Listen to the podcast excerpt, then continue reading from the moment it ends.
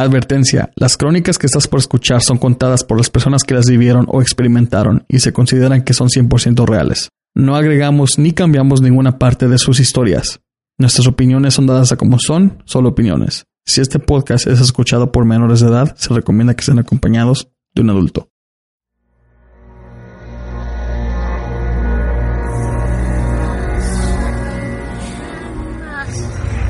Desde que el hombre existe, se ha enfrentado con hechos sobrenaturales que desafiaban la ley de la vida y la sensibilidad de nuestro conocimiento.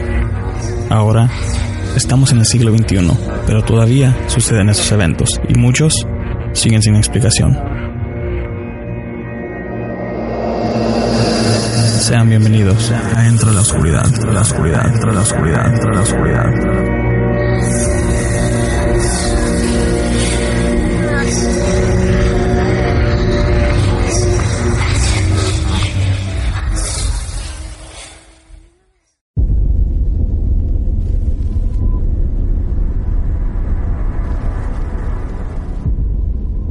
Bienvenidos a Entra la Oscuridad, donde nuestros grandes miedos se hacen realidad. Mi nombre es Jorge, estoy con ustedes esta noche y aquí está mi amigo Juan. Hola Juan. Hola a todos y eh, gracias por escuchar una vez más a este que es su podcast Entre la Oscuridad. Este es el primer episodio de la cuarta temporada, ya los habíamos extrañado, ya sé que llevamos tiempo sin subir episodio, pero me gusta porque vamos a empezar esta cuarta temporada con un invitado que tuvimos, aquí es aquí local de Phoenix, Arizona. Varios relatos que nos, que nos contó a Jorge, a Jorge y a mí. Y creo que esto va a empezar la temporada muy fuerte. Nos encantó que el, este, nuestro invitado Octavio participó porque hasta ahorita tiene muchos encuentros con este con cosas sobre lo paranormal y cosas que lo siguen desde que él fue niño. Pero aquí va lo que viene siendo este caso de Octavio. Así que escuchen.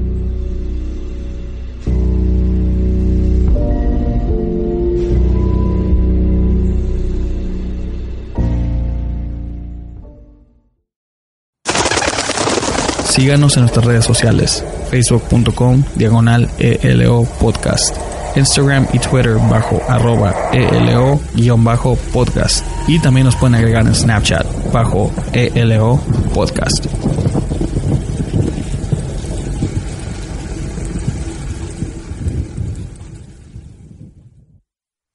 Y estamos de regreso en Entre la Oscuridad. Con nosotros tenemos a Octavio. Octavio, la audiencia es tuya y adelante.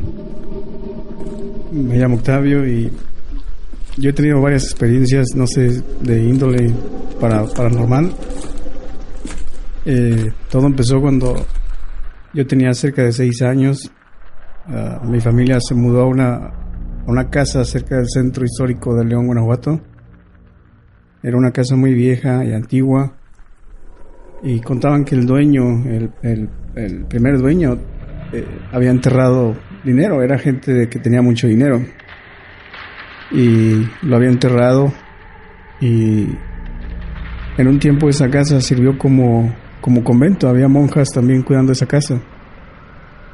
Y poco a poco se fue saliendo la gente, murió el dueño, y rentaban la casa y los, las personas que lo rentaban se salían porque los asustaban, que había gente caminando, abrían puertas, golpeaban las paredes. Y nos tocó el turno de llegar a vivir ahí. Y todo estaba bien, no había ningún problema hasta que empecé a ver que prendían las luces en había una área donde los dueños eran los que vivían y, nos rentaban la, parte principal. La casa era muy grande, era, tenía muchos árboles de frutas y para ir al baño teníamos que caminar, yo creo como, no sé, una distancia de unos 200 pies de, de nuestro, de donde nosotros rentábamos al baño. Y para caminar teníamos que pasar por la parte donde no se rentaba, donde era exclusivamente para el dueño cuando llegaba a quedarse en la ciudad, porque él vivía en, en un pueblo que se llama Comanja, Comanja de Corona, Jalisco. Y yo estoy hablando que vivíamos en León, Guanajuato. Entonces, ah, al caminar para, para el baño, se prendían las luces, se escuchaba el radio, se prendían las luces o golpeaban las puertas de adentro hacia afuera. Y no había nadie. Yo regresaba corriendo a mi, a mi cuarto y le decía a mi papá o a mi mamá, y pues los papás juzgan de loco a los niños todo el tiempo. Yo también soy papá y también juzgo de loco a los míos. y los sucesos empezaron a ser un poco más fuertes. Empezaba a ver cómo fuego salía de, la tierra. Había un rincón específico al final de la, del edificio en donde salía lumbre. Era una llamarada azul, verdosa, algo así. Y, y yo era el único que la veía. Y me decían, no, estás loco, que niño tiene mucha imaginación. Y después empecé a ver a una persona, una persona que que semejaba a las al, papá del dueño de la, de la, de la finca, del, del, dueño de la casa, quien había enterrado dinero. Y lo empezaba a ver, caminaba, deambulaba de un lado a otro por la, por la, digamos, finca o casa, no sé cómo llamarla. Y siempre me llamaba a mí. A mí era el que siempre me estaba molestando. Me llamaba y me apuntaba hacia donde estaba el, el fuego, donde salía el fuego.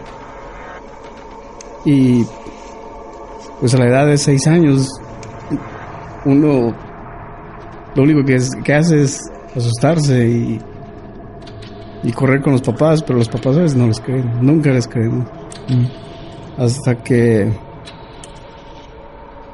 no sé si llamarlo persona o entidad, empezó a hacer, tener contacto físico conmigo, me empezaba a empujar me agarraba de la mano. Yo nunca le vi la cara, nunca se le veía la cara, más que le veía los brazos, o sabía exactamente cómo estaba vestido. Era un pantalón de manta blanco, típico de la gente de rancho mm. de, allá de México. Como de los de era como tela de terciopelo, ¿no? O sea, los pantalones y las eh, las playeras que se ponían. Una una era un, era un una vestimenta de manta blanca que usaban mucho los rancheros de Comanja y gente de, Yucatán, tal vez. Y el hijo de ese señor se dio cuenta que me estaba molestando. Y le dijo a mi mamá, déjelo que le diga dónde está el dinero para yo dividirlo con ustedes. Porque es, es lo que sea en muchas personas sabemos de los tesoros enterrados, ¿no? Sí. Y mi mamá decía, no, yo cómo lo voy a dejar. Yo estaba, yo cada, cada ocho días, cada semana estaba enfermo porque las, molestias que me daba esta persona, esta entidad. Y se llegó al punto en el que no me dejaba en paz. Ah, tan pronto y caminaba cerca, llegaba a mi casa, ya era, era hostigante, era un ambiente que, si llegaba a un ambiente que no se podía ni, que yo sentía que era, era tenso, era, no sé cómo describirlo, es, ahorita sí puedo describir lo que era tenso, que era pesado. En ese entonces yo no sabía ni qué era lo que estaba pasando. Simplemente me sentía incómodo. A veces llegaba y miraba a monjas. Yo digo, las monjas se fueron hace mucho tiempo. y, y este señor me molestaba mucho, me molestaba mucho. Y llegó una, una pareja de ancianos a rentar un, pequeño cuartito que tenían al principio, aparte de donde, de donde estábamos viviendo nosotros. Y esta señora, eran unos ancianitos, esta señora vendía dulces fuera de su casa y el señor era zapatero. Y yo iba por las tardes cuando mi mamá trabajaba, mi papá trabajaba. Cuando yo llegaba de la escuela, eh, pasaba el tiempo con ellos porque no quería estar solo. Y en una ocasión llegué, yo le platiqué a la señora lo que me estaba pasando y me dijo, sí te creo, le sé, yo he visto, yo he visto a ese señor. a mí no me hace nada. pero yo lo he visto caminar por aquí. Y le platiqué y un día llegando yo de la escuela, lo primero que hice fue llegar a la casa, al cuartito de ellos y vi a este señor parado detrás de mí. Y toqué la puerta de los, del cuarto de los señores y no me abrían. Volví a tocar y no me abrían y el señor se estaba acercando y acercando a mí. Y cuando, justo cuando me abrió la señora, el señor este me empujó. Me fui de bruces hacia adentro del cuarto de los señores y me dijo la señora, le hace, ya te molaste muchacho. Ya te amolaste, ya para todo, donde quiera que vayas, ya una vez que te toque, una vez que te empuje un muerto, ya, ya te va a seguir para todos lados. Sí. Y pues mi mamá, al, al darse cuenta que, al finalmente darse cuenta que me estaba molestando en ese grado, decidimos movernos, movernos de casa y, y nos movimos cerca de esa casa y después nos dimos cuenta que, los, que el señor, el, el dueño, hizo un escarbadero justo donde yo le decía que veía la, la lumbre, que veía salir llamas. Hacía agujeros y jamás encontraba nada y jamás encontraba nada y siempre me que, que estaba en contacto con mi mamá diciéndole que, me llevara para que le dijera, para que yo sacara lo que estaba viendo ahí.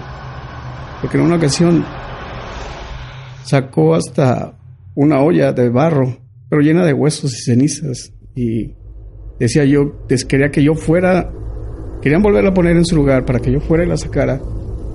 Y yo, porque para mí era el dinero, para mí era el tesoro. Y dije, no, yo ya no quiero yo eso. Y mi mamá tampoco quiso eso, entonces nos movimos. Y nos movimos de como a, una cuadra y media, como a la vuelta de la esquina, de, de ahí donde estábamos. Y siempre por las noches al caminar, al, al andar por la calle con los amigos y siempre escuchaba a alguien que venía atrás de mí, o siempre veía a alguien que estaba atrás de mí, o escuchaba pasos detrás de mí. Y desde entonces me ha estado molestando. Me ha molestado, eh, ya no sé si es ese mismo señor, llegué a un punto en el que ahora ya son otras cosas las que pasan, son algo, ya no solo es una persona, sino son varias que a veces que veo. Eh, no sé qué se deba a esto, pero es algo raro, es algo... Y así fue como, como comenzó Sí. todos los, los eventos. Los Sí, Ah, me mencionas que cuando estabas pequeño, obviamente no sabías qué estaba pasando. E- esta, este, este- este ente se estaba alimentando de tu energía, porque entonces tú mencionas que te sentías muy agotado, ¿verdad? sí, era- me enfermaba, eh, había semanas completas que no iba a la escuela porque simplemente no podía, no, ¿Y esto fue después de que te tocó, desde, o fue mucho antes, cuando aún que lo veías? después de que me tocó, empezó a tocar y era cuando sentía que, no sé, yo simplemente me sentía enfermo, me sentía Muy agotado. muy agotado. Mi madre, lo primero que hacen los papás es, le hace falta vitaminas. Está muy débil. Entonces, a raíz de esto, después de, después de que se movieron, ¿qué, o sea, ¿qué siguió? Eh, empecé a sentir presencias, a ver. ah, ahora ya sé, bueno, con la ayuda de personas que, que están más metidas en este, en este índole. Ah, antes veía sombras, eran desde un color claro hasta un color más oscuro. Y de acuerdo a la gente que con la que he hablado, he estado en contacto, entre más oscura la entidad, ah, más peligrosa es.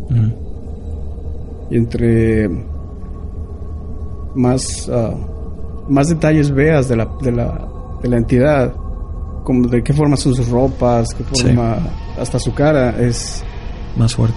es más. Y en, cuando me casé, mi esposa tenía miedo de que ya no despertara porque eh, ella, ella es era una persona muy escéptica. Ella no creía en lo que me pasaba o lo que yo le platicaba. Hasta que ella misma fue testigo de lo que me sucedía. Ella ah, presenció cuando me levantaron, me, jalaron de los hombros y me sentaron de la, en la cama. Ella incluso en una ocasión sintió la presencia de, de algo, de, de qué, quién sabe, pero lo sintió y, ella empezó a, creer en mí, empezó a saber que hay algo más que, está alrededor mío. Eh, una, una anécdota, cuando mi hija tenía cerca de tres años, ella estaba durmiendo en su cuarto. Mi esposa y yo estábamos en el, nosotros, obvio y no sé a qué hora de la madrugada desperté yo porque sentí que algo me estaba mirando. Y volteé hacia la, hacia la puerta del baño y vi esta silueta, esta sombra de un niño. Y lo asocié con mi hija. Y pues volví a dormir. Volví a dormir y de repente sentí que algo estaba a mi lado ya no estaba en mis pies, ya no estaba al pie de la cama ni en el corredor de la puerta. Estaba a mi lado y, y volteé a verlo. Pues abrí los ojos y volteé a, mi lado izquierdo y ahí estaba esa sombrita, esa silueta de un niño y lo volví a asociar con mi hija y me quedé a dormir otra vez. Eh, de repente me empezó a empujar el hombro izquierdo. Y me, me decía, aquí estoy, aquí estoy. Y me, me, presionaba con, el, con los dedos o con la mano en el hombro izquierdo. Y yo le dije, vente, súbete a la cama. Y se subió conmigo, se subió, eh, yo estaba boca arriba y él se subió encima de mi pecho y... Pero yo seguía pensando que era mi hija. De repente me dice, no tengas miedo. Tu hija está, la niña está dormida en, la, en su cuarto. Y no hice caso, yo sentí ese pequeño bulto encima de mi pecho y lo palmé en la espalda y, y me volví a dormir. Al día siguiente, al despertar, le pregunto, la primera cosa que le pregunto a mi esposa es, ¿a qué hora se fue la niña? dice, la niña nunca entró. La niña nunca vino. Le dije, aquí estaba dormida conmigo. Me dice, no, Dice, la niña no ha venido, la puerta está cerrada, nadie entró. Dije, no, dije, aquí estaba conmigo. Dije, la vi dormida, la vi parada, digo, la vi parada en, en, la, en, la, pie de la cama y después estuvo a mi lado y se subió conmigo, la tenía en mi pecho. Me dice, no, no ha venido. Dice, ni siquiera se ha parado.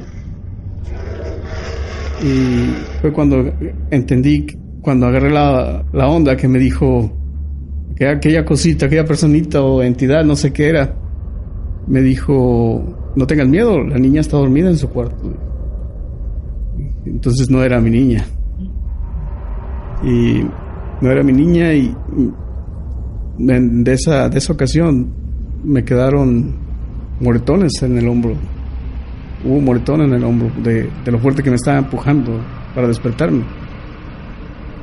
Y así pasaron más y más cosas. Eh, en esa misma casa, un día se me ocurrió ampliarla y incrementaron los, los, sucesos, las experiencias, y no solo yo, no solo para mí, sino para la gente que vivía ahí. Ah, se me ocurrió, tuve la idea de ampliar esa casa porque pues la familia creció y queríamos estar un poco más cómodos y dije, bueno, pues hay que cerrar el, hay que, hay que hacer otro cuarto y, y, movernos y tener más espacio. Y empezaron a, haber más sucesos en esa casa como, como locos. Yo creo que unos de los siete días que tienen la semana, seis eran los que estaba, había actividad. Ah, corrían en el techo había un niño como de digamos unos 7, 8 años, ambulando por la casa. Mi hermano lo vio, mi hijo mayor lo vio, mi suegra lo vio, eh, mi hija en ese tiempo, cuando tenía 3 años, eh, decía que, que le llamaba el cucu chiquito, que ahí estaba el cucu chiquito, porque veía a, a este niño deambulando por la casa. Y este no sé no sé si has escuchado que la que si en una casa o en algún lugar hay un vórtice y, tú lo modificas o lo cambias o lo alteras eh, la actividad es peor. Y parece que eso fue lo que pasó en mi casa y en esa cuando al final terminamos el cuarto y nos movimos mi esposa y yo a ese cuarto y dejamos la otra habitación en paz, eh, la, no sé no sé cómo decirlo el empecé a ver más más cosas empecé a ver más este, entidades. entidades ah, llegué a ver familias que llegaban y me y se despedían, me decían, ya se terminó, ya estamos listos para irnos. Y era vi dos fui vi dos familias y una era era el papá, la mamá y un niño, y la otra era el papá, la mamá de dos niñas y un niño que iban y nos decían, "Gracias, ya se terminó, ya nos vamos." o ya estamos listos para ir. Yo me quedaba, pues, ¿a dónde? Eh, pero así como veía entidades positivas, también había negativas. Y las negativas eran las que molestaban más, son más fuertes, son más agresivas. Y traté de todo para para, alejarlas, para evitarlas. Mucha gente te dice, maldícelas, diles hasta lo que ya se van a morir, pero ya están muertos. Y eso no funciona. Eh, una entidad negativa diciéndole algo negativo es darle más fuerza. Es, como si se estuviera retando también. Ajá. Y eso no funciona. No, bueno, al menos para mí no funcionó. El rezo tampoco funciona, o no me funcionó para mí, porque seguían los ataques, seguían las visitas y fue muy fuerte. Pasamos yo creo unos dos, tres años de, mucha actividad, de mucha muchas agresiones, muchos uh, le, llamo, le podemos llamar avistamientos o no sé cómo le pudiéramos llamar. Sí. Y como digo, no fue el único testigo de ese tipo de cosas. Eh, en una vez hicimos una modificación en el baño y al, hacer un agujero en el baño para poner una un, un no sé cómo se llama para un botiquín de medicinas que va dentro de la pared del baño al hacer, al hacer el agujero en el baño encontramos muchas navajas de rasurar, de las antiguas, de las de dos filos, de las delgaditas. lo encontró la, persona que estaba trabajando en el baño. Y, pero no había manera de, cómo quedaran ahí. La casa había sido construida en los 30 y según los récords de aquí de la ciudad de Phoenix nunca se ha habido modificado, porque cada, cada que se hace una modificación en una casa tiene que reportarse. Sí. Para, para, no sé, no sé para qué. Sí, sí, sí. Y este... Sí, es como una historial que tienen que poner en la casa cada vez que hagan una modificación o... Para el valor o algo así. Pues. Ajá. Unas casas no te dejan modificar ciertos... ciertos también eso, sí. Y, y este, según los récords no se había modificado nunca y no había manera de que estuvieran esas navajas ahí. No había manera. La persona que nos estaba ayudando para modificar el baño decía que pues, no hay man- no por dónde las metieron o cómo las hicieron. No tiene no tiene manera. de- ¿Estaban enterradas o estaban en, en un... estaban en uno de los las viguetas que van que sostienen las paredes estaban encima de ellas. Pero eran muchas como si las hubieran acomodado. Y el señor empezó venía él viene de si no me equivoco de Zacatecas o Aguascalientes, no me acuerdo. Y dijo, le hace, eso que está ahí, es dinero, es dinero, no, no asustan, preguntó enseguida, no asustan aquí en esta casa y todos nos quedamos viendo unos con otros como diciendo, no, no, aquí no asustan, aquí espantan. y le explicamos al Señor lo que estaba pasando y lo que nos había pasado, hace, esta cosa no tiene sentido para mí. Yo he modificado, he trabajado mucho tiempo aquí en Estados Unidos en casas y, y no tiene tiempo, no tiene sentido para mí. ¿Por qué está aquí? O sea, a lo mejor es dinero y no les toca, a, a lo mejor es, es casualidad, quién sabe, no sabemos nunca. Pero lo chistoso es que pusimos todas esas navajas en, en una cubeta y las aventamos al montón de escombros que estábamos de, que teníamos de la de la de la construcción o la modificación. Y a la siguiente mañana ya no había nada. ¿Las navajas? Las navajas no había nada. Y no estaban. Quién sabe. ¿Y las navajas se, miraban así como usadas o tenían... No, no, no, no se miraban ni oxidadas. Entonces por eso decían que alguien las, como que las acomodaron. Las, las habían acomodado y Mm. pues, no se veían, sabes, una navaja, un rastrillo, Sí, sí, sí. tiene que tener oxida, rastros de jabón, óxido. Se oxidan, sí, con el... Dejándolos mojados se, se empiezan a oxidar. Ajá, y estas no. Y siguieron en esa casa.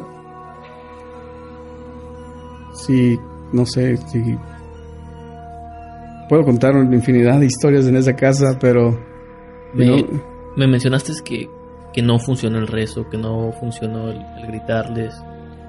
¿Qué fue lo que funcionó? ¿Cuál fue la mejor, la manera más efectiva de calmarlas, por lo, para alejarlos. para alejarlas? Eh, yo tenía la persona que me cortaba el cabello. Le empecé a platicar porque llegaba llegaba al fin de semana y, y me decía llegaba yo a cortarme el cabello con ella y me decía oye usted se ve muy cansado que no durmió digo no la verdad no le dije, no sé qué pasa en mi casa. Le dije, ¿por qué? Le, le- se lo asustan en su casa? ¿Hay espantos en su casa? ¿O, o, o qué sucede? Le dice, siempre viene bien cansado. Le dije, bueno, su trabajo es muy pesado. Le dije, no, el trabajo está fácil, pero dije, pues no dormimos bien por la, por la noche. Al menos yo no duermo bien porque eh, le expliqué qué es lo que estaba pasando y me dijo, le dice, le dice, "Oh, sí". en, la casa de mi mamá también existía, pasaban cosas así. Y tratamos hasta un padre, para que llevamos a un padre para que bendiciera el hogar y, y no, no se iba. Esa era una niña la que estaba ahí. Hace, no se iba la niña y, y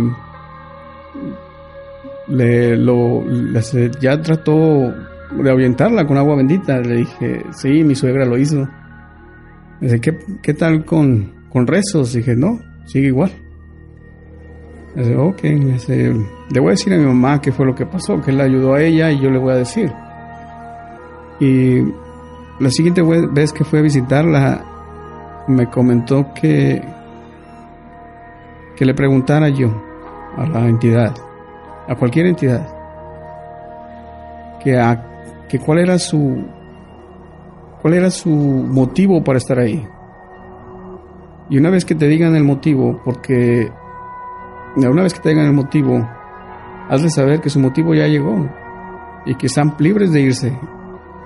Dice, mi, mamá lo hizo, le, dijo a la, le dijo a la niña que se asustaba o que se aparecía en su casa, le dijo, cualquiera que sea el motivo, dímelo para saberlo y, y que estés libre de, de- para irte. Y se fue. Dije, ok, lo voy a intentar. pero muchos no me daban motivo. Entre más oscura era la entidad, menos motivos eh, y más agresión me daban. Ah, había unas, y hay algunas todavía que, es que sí escucho, claro, lo que me dicen y otras que no les entiendo y no sé, no sé qué me digan. lo único que sé es que son agresivas, son, son, son malas en pocas palabras. Lo, cual explicaría por qué de repente vienen esas entidades y te dicen, ya lo hicimos, ya lo logramos y nos podemos ir. Sí. Pero eso es muy extraño también, ¿no? Que las, las, las más negras no tengan motivo o, no, no, no, te lo dejen saber.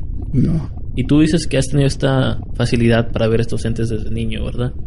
¿Tú crees que, que, tienes algo que, que, les ayuda a pasar o, se alimentan de tu energía o qué crees que es, que es el motivo por el cual tú tienes esta, esta facilidad? Eh, decir que tengo la habilidad sería eh, no sé cómo explicarlo, pero en una ocasión, eh, aquí mismo en Estados Unidos, contacté a una persona de una radio ah, muy popular aquí y ella me dijo que, que todo, todas personas tenemos la habilidad, pero es como algunos los tenemos más sensibles que otros y y es algo que no, no se te va a ir, se va a calmar, pero se va a calmar porque ellos te lo permiten que se calme, que permiten darte un, un descanso o no molestarte. Ya sé, pero nunca vas a dejar de, de, verlo, nunca vas a dejar de sentirlo, nunca vas, siempre te van a seguir. Es como si tuvieras, como la gente que dice que tiene un don para, para hacer, un don especial. Yo no sé si sea un don especial el que tenga, pero. Pero. Me pasa. Es una cosa que. Y ha, llegado el punto donde tú sientes que es demasiado el, la energía que te están quitando. ¿Cómo, cómo, cómo, cómo haces, uh, ¿Cómo, cómo te, te, te, regenerizas de, este, de, este, de las energías que te quitan? Porque me imagino que debe ser muy increíble, ¿no? La cantidad de energía que te quitan. Si sigues, como dices tú, seis de los siete días que estabas en, la casa. Yo trataba de dormir lo menos posible. Eh, trataba de, de, matar el tiempo por las noches en, algo que me mantuviera despierto. Pero aún así, aunque estuviera al 100% despierto o, completamente despierto, no me dejaban en paz. Eh, me arrojaban cosas, me, me decían cosas, me movían en el sofá en donde estaba yo sentado viendo la televisión. Veía sombras pasar por detrás de la televisión, eh, me movían el, el, bote de la basura y pero ese era, ese era, ese era mi método, no sé, a lo mejor terminaba peor cansado porque era lo menos, dormía menos y pero también creo que entre más cansado estés, más fácil es de que demuestren su presencia. Sí. Prefiero mejor dormir mis horas y que pase lo que tenga que pasar. la persona que me, que me que contacté eh, de la radio, les mencionaba, me dijo que hay maneras de, de, de no detenerlo por completo, pero de calmarlo. Me dice, pero eso es cuestión de que tú lo quieras hacer. Y me dice, yo te puedo ayudar si tú quieres hacerlo. Le dije, dije que no. Dije que no porque creo que llegas a un punto en que tanta es la, la actividad que te haces adicto a... Lo aceptas. Sí, lo aceptas y, y sientes como... No la necesidad, porque no importa cuánto tiempo te haya pasando esto, tenga pasándote esto, eh, te sigue asustando, te sigue sintiendo feo. Y, y lo, lo acepté y, tal vez no lo, no lo asimile, pero lo acepto y... No, y me imagino que ha sido una gran parte de tu vida que ya sin, sin ellos y lo calmaras te sentirías un poco incompleto, ¿no crees? Sí. Sí. Ah, porque a veces hasta eh, hay momentos en el que meses completos en el que no tengo nada, no hay actividad absolutamente nada. Y hay meses que hay veces que son intensos, son Muy fuertes. fuertes. Y cuando cuando cesan, cuando paran me siento hasta extraño. Sí. Me siento más cómodo porque puedo descansar mejor, pero, pero me siento extraño porque digo, ¿y, y ahora quién va a venir después? Es como la, la calma antes de la tormenta, después de la tormenta, como dice. Sí. Si no, no sabes qué, qué es lo que viene, qué, por O qué tan fuerte viene. qué tan fuerte viene. es. ¿O a quién, es, quién te va a llegar otra vez? Sí. No, definitivamente. Que, si- me mencionas que unos meses fueron muy fuertes. No sé si te sientas a gusto diciéndonos, pero ¿qué, se- qué sería el, el- evento más fuerte que te sucedió que tú dijiste? Esto ya es mucho. El,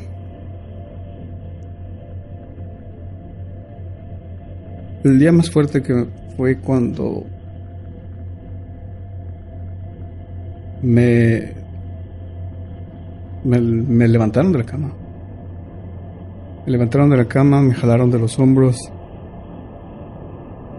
Yo quise hablar porque yo lo escuchaba, yo, yo me decía, este, este, me dijo, no nos gustó, no nos gustó.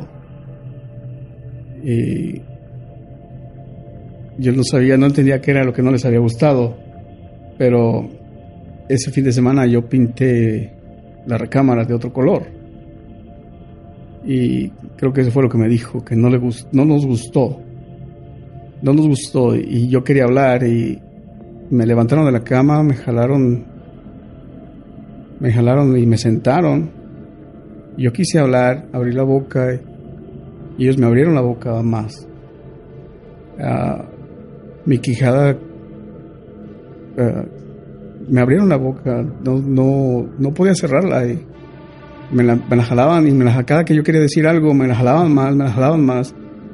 Hasta que despertó mi esposa y me dijo, ¿qué te está pasando? Les dije, no sé, que le dije, no sé. En ese momento yo ya pude respirar, ya pude sentirme liberado. Dije, no sé, le dije, ¿qué, qué, te estaban haciendo? Le dije, tu cara no era la misma. Dice, ¿por qué tenías la boca abierta? Dije, "Y yo, yo no sé. Dije, nomás no me dejaban hablar y me, me jalaban, me jalaban de la, de la quijada, no de la boca. Sí. Me jalaban la quijada hacia abajo por, por fuera de, por los cachetes, digamos. De, de la, o de la, de la barbilla, me empujaban la quijada hacia abajo y me la, me la empujaron tan fuerte que yo sentí que hasta toqué el, el pecho Sí. Y, y, y dije yo no sé, ya no, ya no sé qué hacer, ya me cansé, ya me aburrí.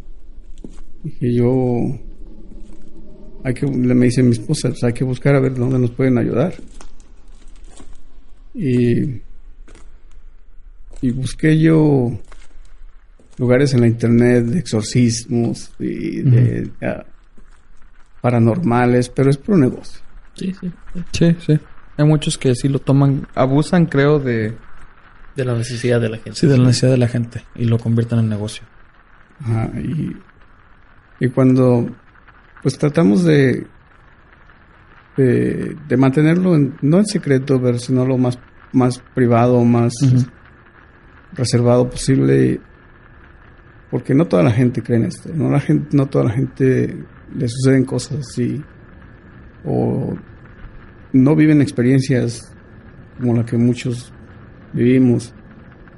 Y lo manteníamos reservado, pero poco a poco nos empezamos a abrir más y más y, y nos dijeron que no, no sé cómo cómo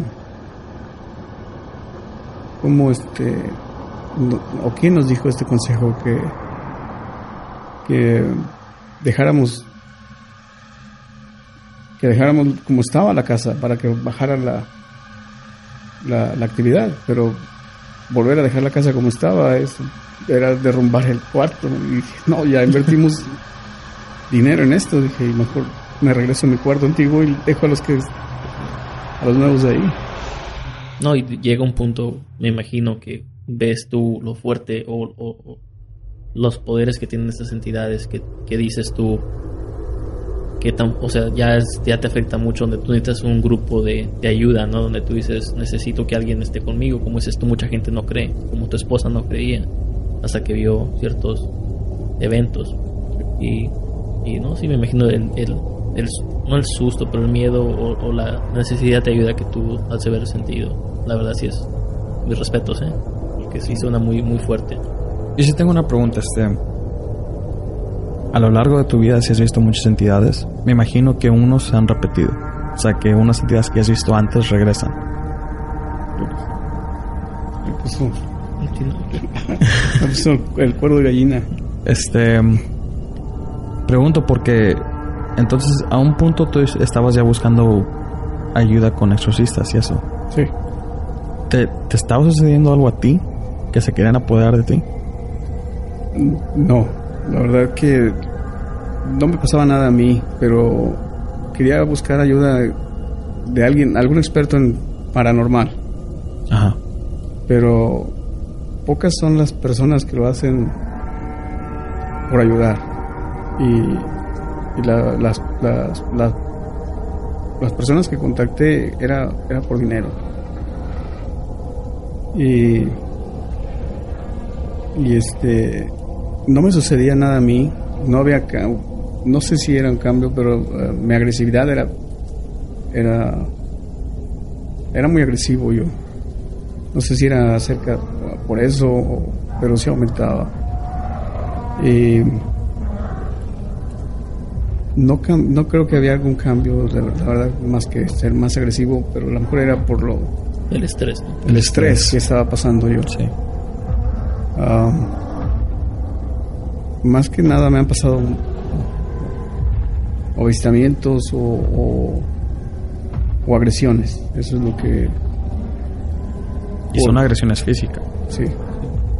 Agresiones físicas eh, y que no los encuentro yo sentido, simplemente lo hacen por atacar. Eh, la, la entidad que más se repite, no sé si, bueno, lo voy a comentar. La entidad que más se repite es, eh, es la entidad, una entidad que me dijo, en una ocasión yo le pregunté, le dije, ¿qué, qué es lo que quieren conmigo? Y me dijo él, este, no te queremos a ti, queremos a tu esposa. Y esa es la que más se repite. Esa es la que más se está repitiendo y, y no es agresión hacia ella en, en ninguna manera, sino siempre es agresi- agrediéndome a mí. ¿A qué crees que se deba? Este? ¿Qué, qué- qué es lo que tú crees que quiso decir con eso? Eh, la verdad no, no creo que está más allá de, de mi entender.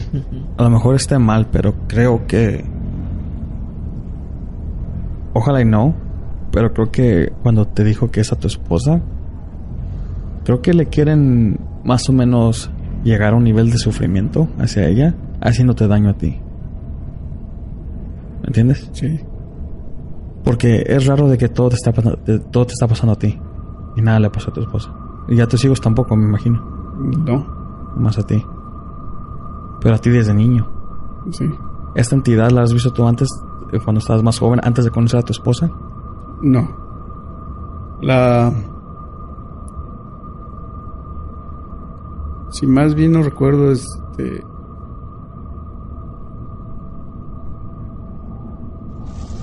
Me empezó a... Me empezó a... Esa, esa misma entidad me empezó a molestar cuando...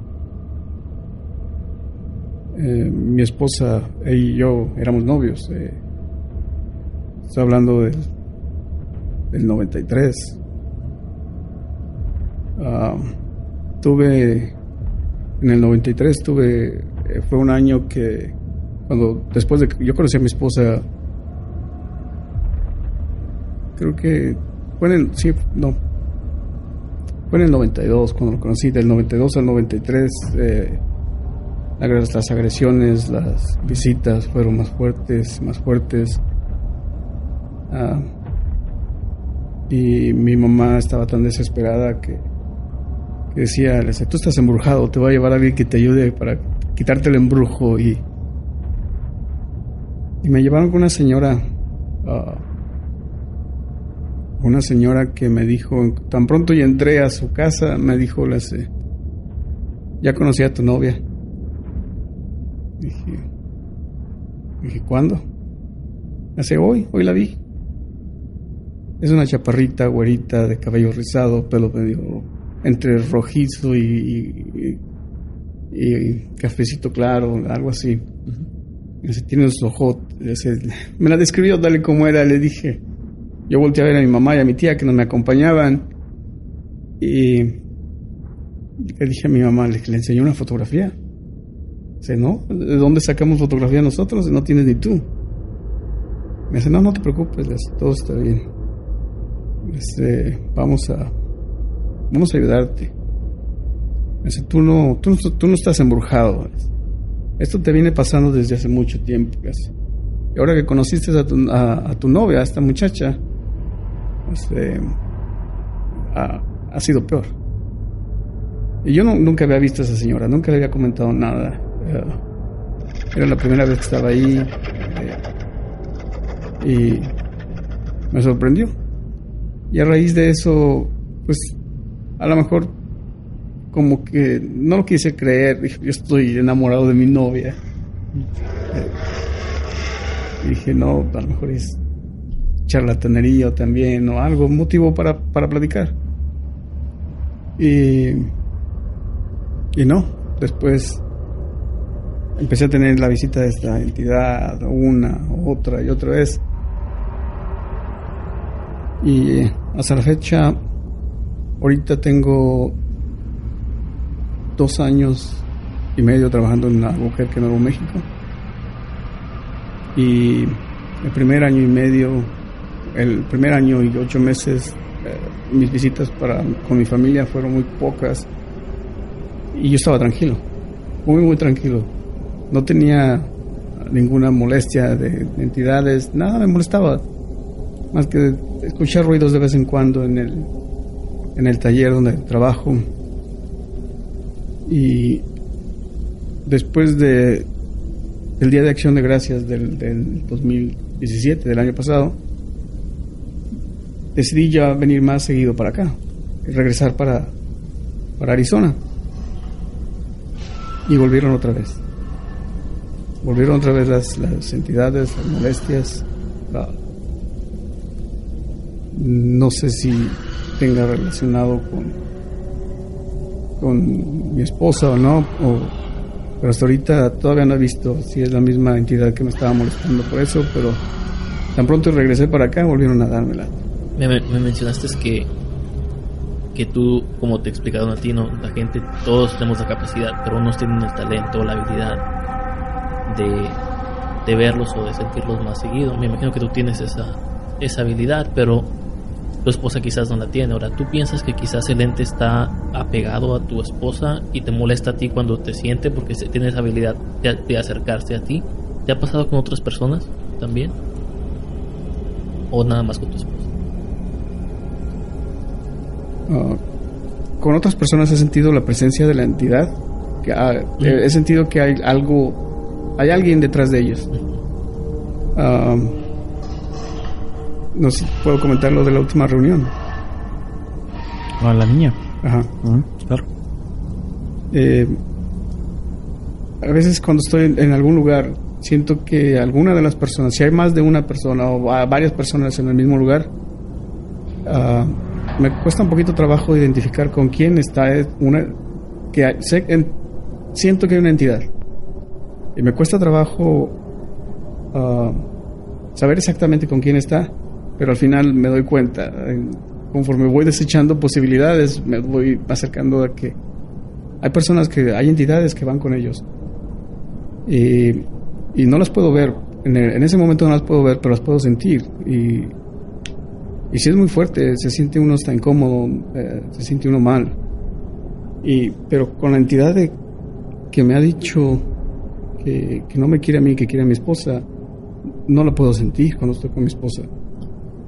Es algo que de repente llega y, y no sé, no me explico, o sea, no quiero... Um, no la siento, esa, esa cosa no la siento, esa entidad no la siento todo el tiempo con mi esposa, sino de repente nada más llega.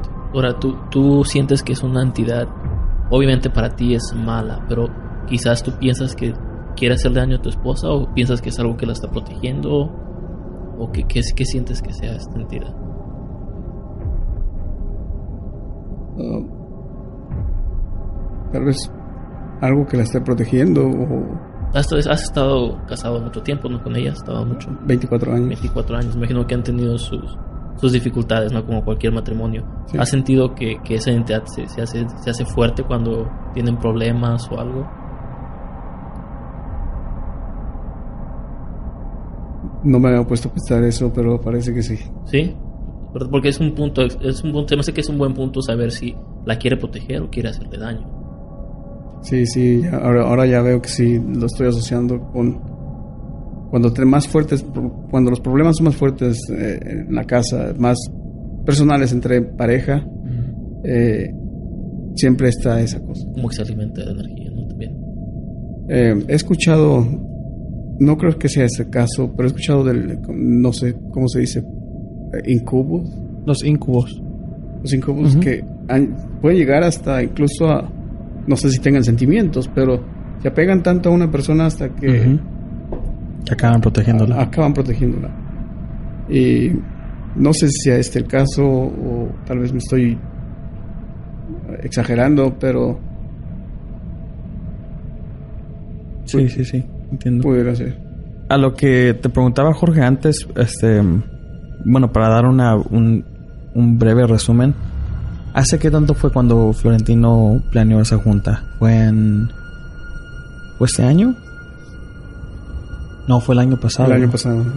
¿En noviembre? En noviembre. Fue en noviembre del año pasado que Florentino tiene su propio grupo de que se llama OVNIs, Conspiraciones y más. Y nos juntamos en, en una casa y pues la gente empezó a hablar sobre sus este, experiencias. No nada más de ovnis, pero pues de todo. Ah, pero la que empezó fue una señora que llegó con su esposo y con sus dos hijas. Pero creo que una de las hijas es la que le suceden bastantes cosas paranormales. Y sí me acuerdo que, aparte de tu Octavio, había otro señor. Sí. Que él dijo que él sentía que una mujer estaba parada atrás de él. Y Octavio dice, yo también siento que esa niña tiene a alguien con ella. Y ahí fue cuando la señora nos empezó a explicar, ok, pues yo tenía que llevar a mi hija a visitar a su abuela. Creo que iba a ser su primera vez en conocerla, creo, o porque no la ve, porque como ellos viven aquí en Estados Unidos y la abuela estaba en México, no la conocía. Y creo que días antes de que la iban a llevar falleció la abuela, entonces ya nunca llegó a conocerla. Y pues ella dice que es la, abuela la que la está protegiendo, porque sí la, o sea, tenía, tenía esas ansias, de conocerla y de verla, pero no se le hizo. Y este, pero sí me acuerdo muy perfectamente que nada más eran tú Señor que, que sentían esa presencia. Y yo me quedé, yo, yo primero miré al Señor porque el Señor, él, no me acuerdo de su nombre. Um, él nomás fue a servirse una taza de café. Y cuando regresó, pues regresó así como que sonriendo. Y, pero era, era un tipo de sonriendo, no de, no de burlar, sino que, porque hasta nos digo, no se espanten. Como este, ya sabía. Ajá, como que este ya estaba seguro. Dice, no se espanten, pero estoy seguro que había una mujer parada atrás de mí. Y Octavio dijo, yo también siento que alguien está también aquí y lo siente conectado a ella, a la niña.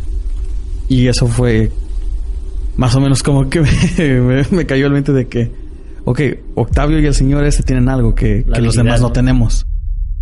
Porque también con Octavio, no sé si te acuerdas cuando te enseñé el correo de voz que me dejaron. Sí. Octavio fue el único que cuando escuchó algo le pegó escalofríos y se, y se separó de todo, se quedó como que... Nomás le pegó escalofríos y como que se separó. Yo, yo estaba mirando a, todas las personas a ver cómo reaccionaban, pero nomás la que me atrajo más fue la de Octavio, porque yo dije, o escuchó algo que yo no estoy escuchando, o sintió algo que yo no estoy sintiendo. Es como vas en la calle, ¿no? Y tú sientes que alguien te está viendo y sientes ese como, tenemos eso. Yo a mí me ha pasado que siento que alguien me está viendo y volteé a ver y me están volteando a ver. Pero eso es algo muy diferente, ¿no? A lo que ustedes sienten, porque ustedes están sintiendo un, un ente, ¿no? Que es algo que yo y Juan no podríamos sentir. Me imagino que eso es algo, un tipo así como cuando estás en un cuarto oscuro y sientes que alguien está contigo, sientes, sientes la presencia, ¿no? La energía. Sí, sí lo he sentido. Eh, bueno, eso es lo que siento. En esa ocasión eh, que estábamos, eh, estábamos en mi casa, en la casa de, ustedes.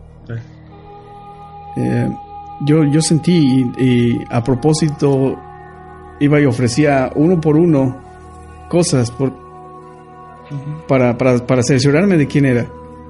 Pero la niña era la que más activa, yendo y viniendo. Yo tenía ese sentimiento también. Porque me di cuenta que Florentino empezó a agarrar algo y, o papas o creo que un pastel. Y empezó a ofrecerlo uno por uno. Y yo me quedé como que, ¿por qué no nada más lo pone en medio y dice, aquí hay pastel? Pero dije, nah, está, está haciendo... Yo, yo, estaba buscando a alguien. estaba buscando la, presencia de, con quién la había llevado. Y hasta que dije, nadie, está, nadie de los que están aquí eh, sentados es. Hasta que llegué con la niña y me senté, ¿te acuerdas que me cambié y me senté cerca de ella? Sí. Y cada que ella se pasaba, pasaba paraba a servirse, eh, era lo que yo sentía. Yo sentía y me empecé a sentir mal y mejor me cambié de lugar. Dije, es ella la que trae algo. ojalá que no me lo deje aquí.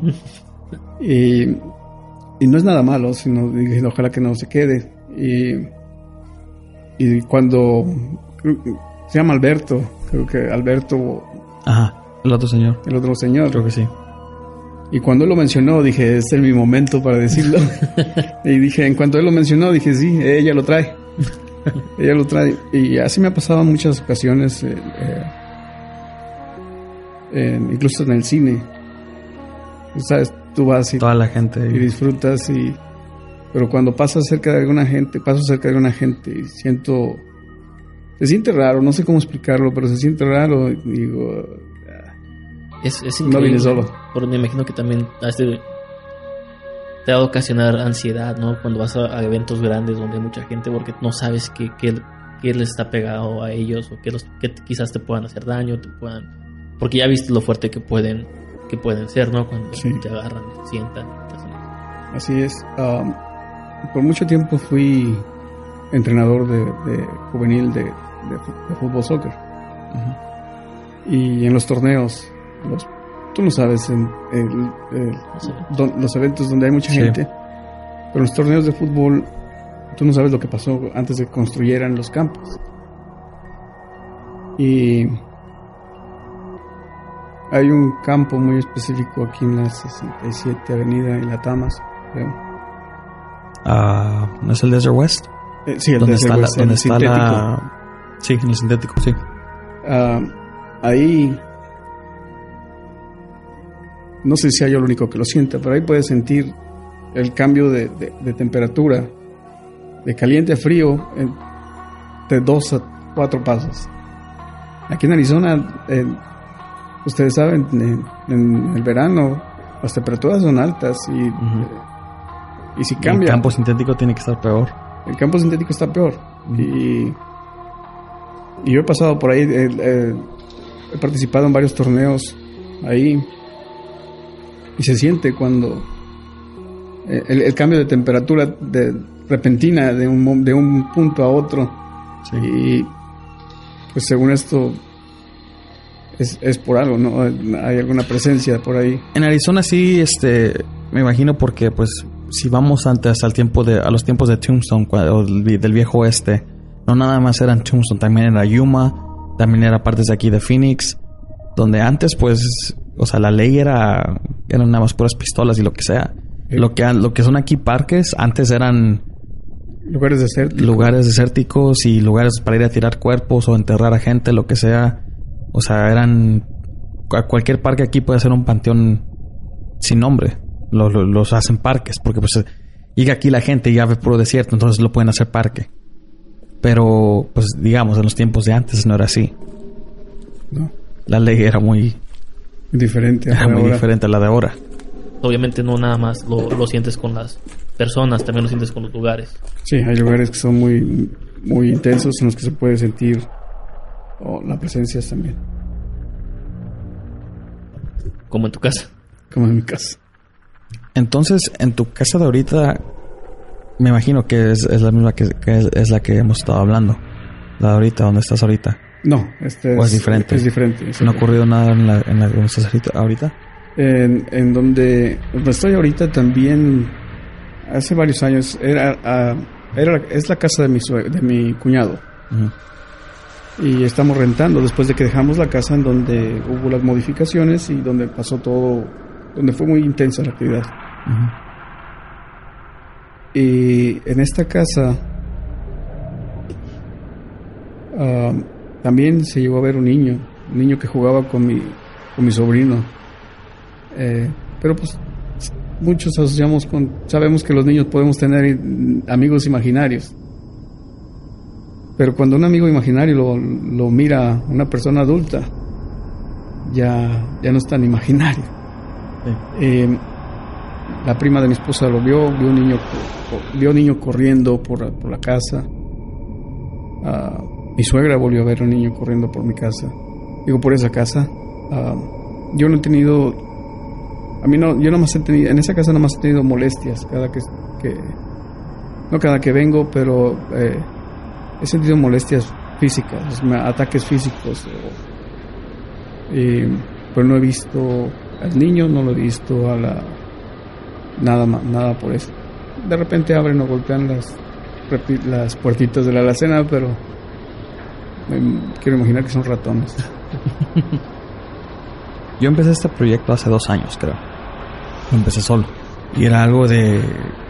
Al principio, cuando lo empezamos, ahí- digamos que cuando lo empecé yo era así fuertemente más al lado ateo. No sabía en qué creer.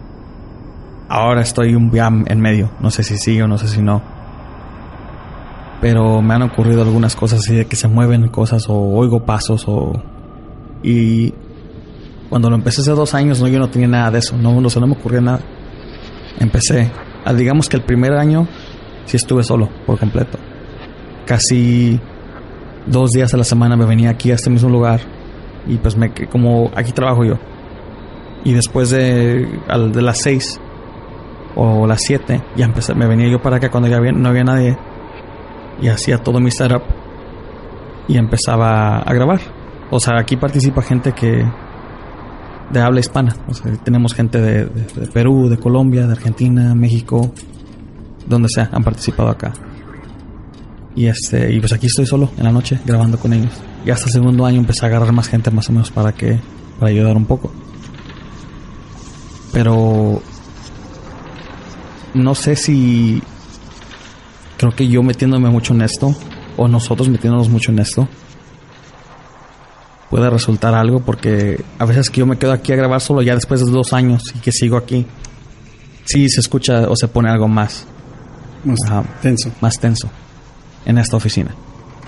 Eh, antes yo vivía con mis papás, teníamos un, este, un cuarto extra también. Y en ese cuarto extra yo tenía mi, mi oficina. Y ahí yo editaba. Entonces yo me metía todas las noches. Todo esto, lo, o sea, lo- la el único tiempo para, que tengo para hacer todo esto es en las noches. Grabo en las noches aquí. Y en mi casa editaba. Bueno, en la casa de mis papás editaba. En la noche. Entonces estoy en el cuarto solo, editando horas y horas y horas. Estoy diciendo de que, digamos, 18 horas, pero por- eh, dividido por 3 días o 4, nomás metido en la computadora, editando, editando, escuchando relatos. Y creo que hasta una vez nos pasó aquí que estábamos grabando y se escuchó como un suspiro. Y no fue ninguno de nosotros, porque no sé, bueno, aquí, ya que estás acá, es regla de que si alguien está hablando, por ejemplo, estás hablando tú, Jorge o está así o yo estoy así, para que los suspiros no, no- no los capte el micrófono. Pero esa vez se captó no. Y la única que lo escuchó fue Ana. No, no estuvo aquí hoy, pero ella fue la única que fue. ¿Escuchaste? Yo me quedé como que nada de ser los niños de afuera, porque había unos niños aquí afuera jugando. No, no fueron ellos. Ya cuando estaba editando lo escuché. Ahora mi papá, cuando me fui de la casa de mis papás, me, vine este a vivir con mi novia. Él había dicho que cuando ya de cuando vacié mi oficina para sacar todo y, y moverlo, este que él, él vio a alguien salir de mi oficina y meterse otra vez. Lo que era mi oficina. Entonces mi pregunta es si a lo mejor tú puedes sentir que algo está o con Jorge o conmigo a lo mejor en este lugar. ¿Y quieres que te diga? La verdad sí. Creo que la pregunta es más para... Yo no quiero saber. Pregunto porque, bueno, no sé si, ah, bueno, sé que contando todos tus relatos otra vez, si te hace sentir así como que va a revivirlos de nuevo, a sentir un poco incómodo a lo mejor. Pero no sé si es por los relatos o porque a lo mejor o sientes algo acá. Es porque siento algo aquí. Pero no, es con ninguno, o sea, no está con ustedes. Nomás es aquí. Es aquí. Eh, una, te voy a comentar algo eh, por experiencia. Yo conocí a una un compañero de trabajo, él era un navajo, era un 100% un navajo. Sí. Y yo empecé a trabajar con él y entre nosotros hacemos servicios eh, aquí fue en Arizona, hacíamos servicios en todo el valle. Y pues teníamos que platicar, eh, había teníamos que trabajar, digo, manejar 45, 30 minutos, una hora de un servicio a otro. Y platicábamos. Él era una persona muy religiosa. Eh, y le empecé a comentar, no sé cómo sucedió, pero de repente eh, le comenté que, pues que me habían pasado, que tenía varias experiencias. Le pregunté que si él creía en fantasmas. Y me dijo, tan pronto y le dije, terminé mi frase, me dijo, más vale que te caes. Cállate de una vez. Porque si quieres escuchar que mi respuesta, mi respuesta es sí. Dije, pero no quiero saber nada de, del, tema. Le dije, ¿por qué? Dije, porque entre más hablas, más los atraes. Dice, ¿sabes que yo no veo televisión? Le dije, ¿por tu religión? Dice, no. Porque era la manera en la que yo, cada vez yo veía televisión, eh, especialmente algo ah, de terror. Las cosas venían a mí. Este, y tuve que renunciar a la televisión. Yo no veo videos, yo no veo nada, estoy apegado a mi religión, eh, porque de esa manera yo no pienso en nada de eso, porque era el pensar en, lo paranormal, en pensar en fantasmas, en pensar en, en, todo ese tipo de cosas, era era algo que me salía, era un instinto natural en mí. Y, nosotros, nosotros creemos en el espiritualismo. Soy, soy nativo americano, yo creo en el espiritualismo. Sí, el navajo es muy espiritualista, sí. Y, y, este, y sé que eso sí existe. Y, y, y esas cosas, entre más pensaba yo en ello, yo no sé por qué, yo no sé por qué, no entiendo por qué siempre estaba pensando en eso. Siempre estaba pensando en entidades, siempre estaba pensando en espíritus, siempre estaba pensando en, la gente que ya, falleció. Y los miraba, hablaba, platicaba. Pero llegó un momento en el que ya no pude, no pude porque no podía, no había lugar al que yo fuera, no pude, no podía ni trabajar. Porque estaba invadido con esas cosas. Así, así es que no me preguntes. No me preguntes, déjame a mí, platícame de tus hijos, platícame de lo que tú quieras, del soccer, pero temas así no los quiero Así es que eh, entre más te metas al, asunto, más propenso estés a que te sucedan tipo de, este tipo de, cosas. tipo de cosas. En, la compañía para la que yo trabajo, eh, te comenté que tenía como un año, ocho meses sin visitar seguido a mi familia. Y, yo nunca tenía, ah, no tenía experiencias ah, paranormales en, en, los lugares donde yo, yo, yo vivía. Yo duré mucho tiempo viviendo en hoteles. Y ahora ya tengo un departamento. Y nunca tenía ninguna experiencia paranormal, no había nada, de, pero cuando llegaba aquí era cuando las tenía. Entonces, hace como, después de la reunión, este, después de la reunión me entregaron el departamento, fue en noviembre, y pues era aburrido, estaba solo, empecé a ver videos, empecé a hacer investigación, no, tú sabes, ser más curioso otra vez, volver al tema. Volver al tema. Y pues resulta que que empecé a ver cosillas por ahí. De repente prendían las luces. Ah, veía sombras pasando por debajo de la, la rendija de la, de la puerta. Ah, me tocaban la ventana. Me. Me movían cosas y dije. Voy a, voy a, voy a, a proponerme no, no ver, no tocar el tema, no pensar en ese tema por unas dos, tres semanas, a ver qué pasa. La primera semana seguía teniendo cositas por ahí, ¿me entiendes?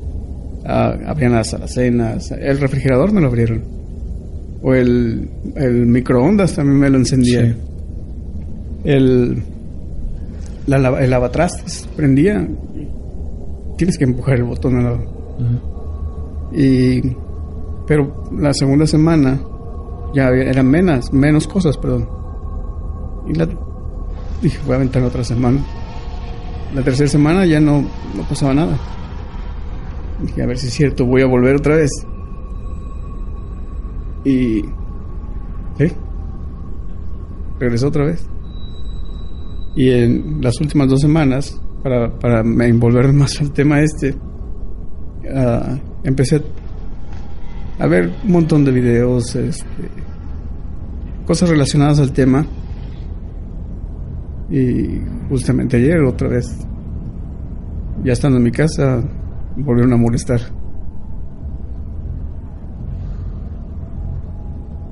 Y es cuando, digo, lo asocio con el que entre más te metes a una cosa es más propenso, propensa que te suceda. Sí. No, pues ya no. ya no hay que seguirle.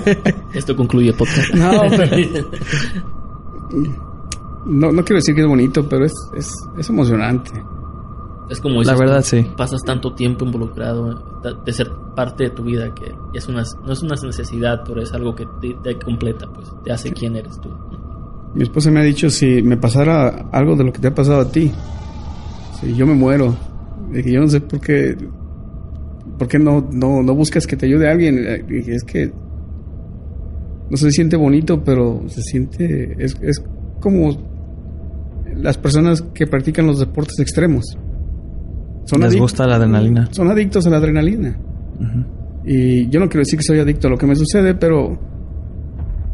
Estás incompleto si no te sucede. Exacto.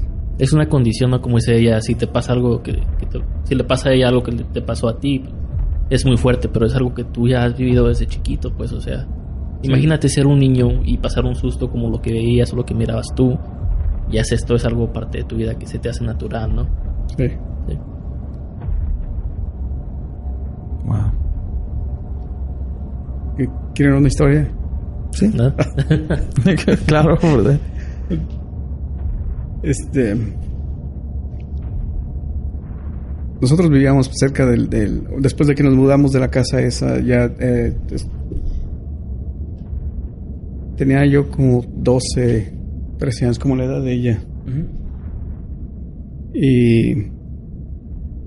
A tres cuadras de mi casa estaba el, la escuela de medicina, el hospital regional del Bajío.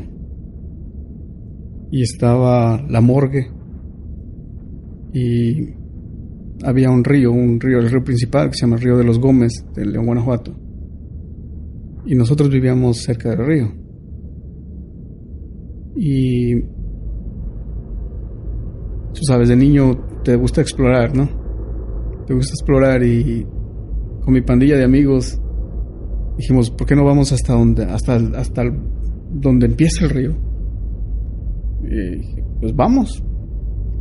Ese porque teníamos contaban amigos, contaban historias que el río pasaba por debajo del, del seguro social, que estaba donde era antes la morgue del seguro social. Dice, vamos a ver si agarramos una calavera.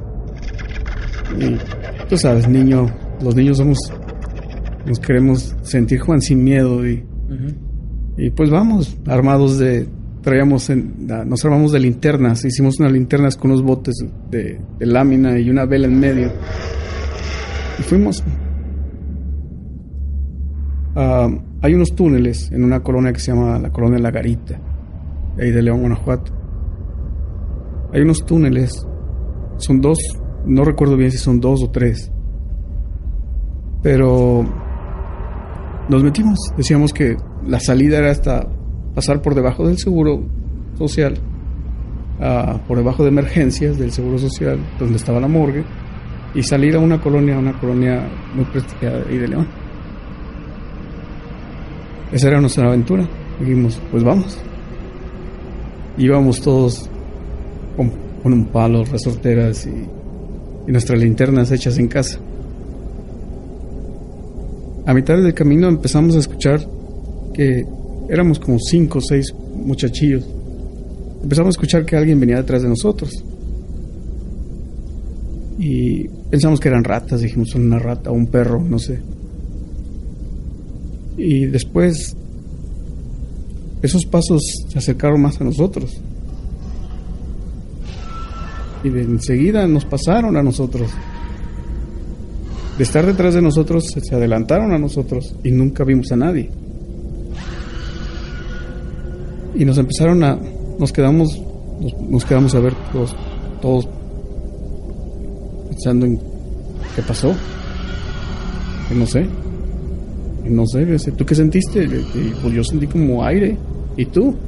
También, pero vámonos, ya me dio miedo. Y pues vámonos. Y nos regresamos. Y se volvieron a escuchar los pasos al frente. volvimos a voltear la vuelta. Pues, ¿Cuánto nos falta para llegar al otro lado? Le dije, no, ya casi salimos, mira, ya está la luz, se ve la luz.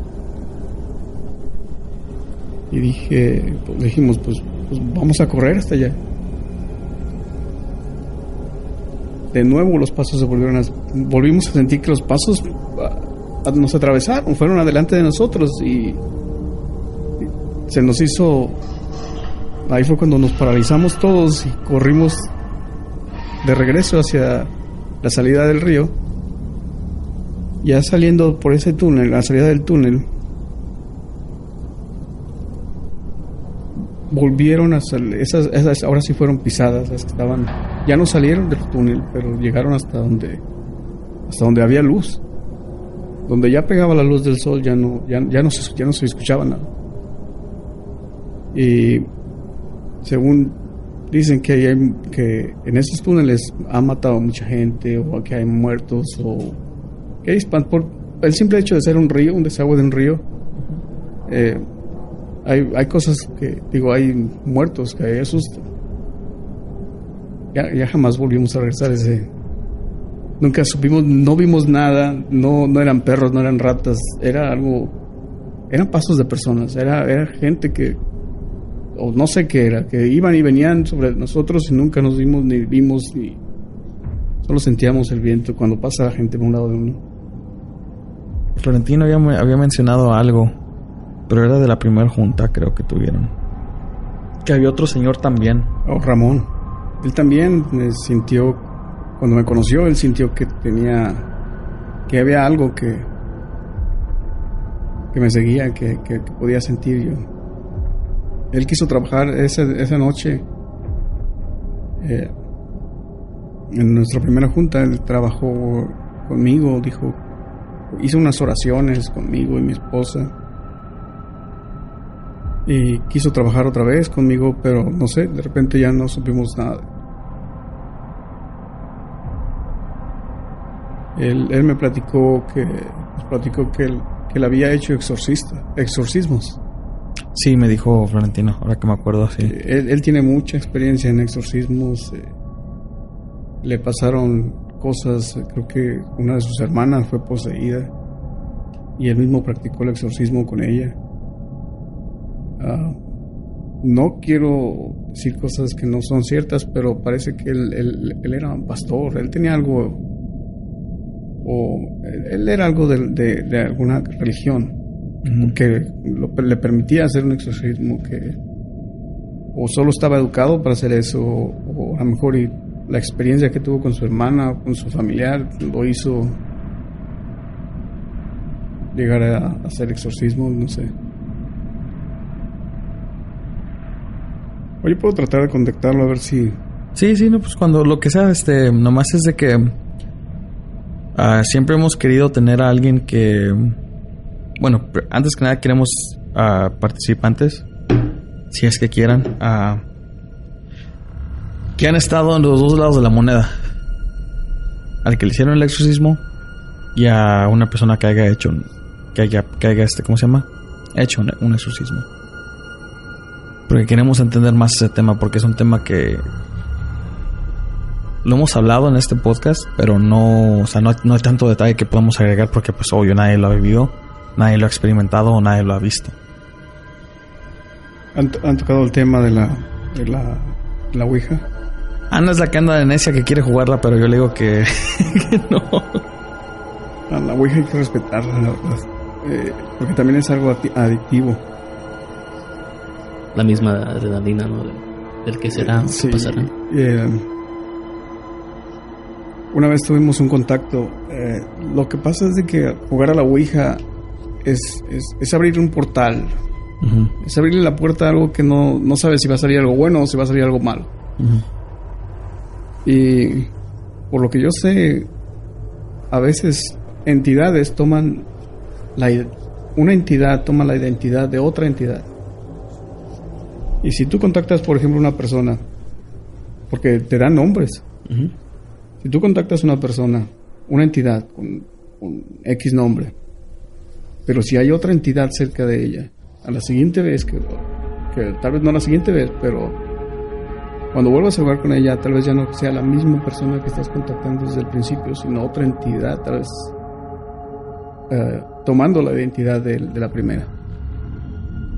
Nos- nosotros se nos se nos este contactamos una entidad.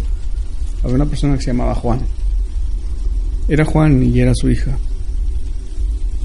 Y al parecer cuando cuando de repente jugábamos con ella contactando a Juan eh, salía su hija. Eh, no recuerdo si era Cristina o Chris le decíamos Chris creo y su hija nos contaba una cosa, lo que su papá le hacía. Su papá abusó de ella por mucho tiempo. Y cuando se decidió, la- la- hasta que la niña ya, ya era, estaba en edad de, de tener novio, él, él la mató. Y se mató él. Para estar, seguir juntos.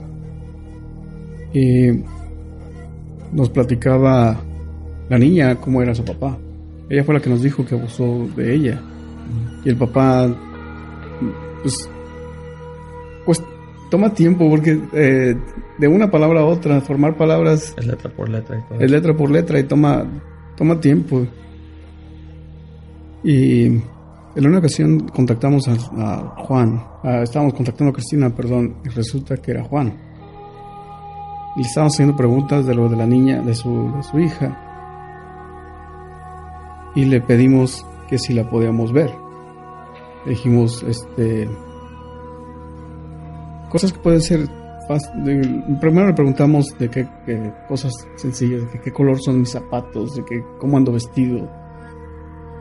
Y en ese día estábamos jugando fuera de una casa deshabitada, allá en León, Guanajuato. Eh, estábamos en el patio de la casa, donde había una ventana de este tamaño. Y en esas casas estaba la ventana, estaba la sala, estaba el jardín. La ventana daba hacia la sala. Y podías ver la puerta de la cocina. La puerta de la cocina era tipo cantina, que abría para los dos lados. Y en el centro tenía una ventana. Y podíamos ver perfectamente, porque el- había luna, había luz de luna y la luz de la calle iluminaba hacia, hacia adentro. Y preguntamos si podíamos verlo. Dijimos, podemos verte. Le preguntamos, ¿estás aquí con nosotros? Le dice, sí. ¿Te podemos ver? Le dice, sí. Voltea para la ventana, dijo. Todos volteamos a la ventana. Y esperando ver una... La... Honestamente esperando ver nada. Pero... Estaba una persona para adulta, la silueta de una persona adulta, detrás de la puerta de la cocina. mirando entre, por la ventanita hacia donde estábamos nosotros. Y todos corrimos y dijimos, vámonos. Eh, era mi hermana, dos de sus amigas, un amigo y yo, y todos corrimos. Dejamos ahí la tabla tirada y después regresamos. Nos pasó el susto, regresamos, volvimos a jugar, pero ya no cerca de la ventana, estábamos más en la calle. Y salió la, niña, la, Cristina. Y resulta que habíamos contactado a su papá. pero ya no lo veo. Ya no lo veo. no está aquí conmigo, ya no lo veo. Y dijimos, pues yo creo que ya es suficiente por hoy. A la Al día siguiente eh, eh, es, un juego adictivo y lo jugábamos en la secundaria, lo llevamos a la secundaria a jugar. y al día siguiente, eh, con todos los amigos en el salón, volvimos a jugar. Y resulta que era la niña otra vez, buscando a su papá. ya, no está aquí. Ya no, mi papá ya no está aquí. Este, ayer ustedes hablaron con él y ya no está. No sé si lo ayudamos a salir o, o ya no volvió a regresar o no sé. Pero nunca, nunca, nunca vas a saber qué, qué tipo de entidad vas a encontrar ahí. A lo mejor no es mucho de espanto esta historia. Lo único espantoso fue lo de la ventana, que vimos la silueta, pero... No, no, es... es la verdad que es... Eh... Paranormal interesante. Digo, como dices tú, porque es...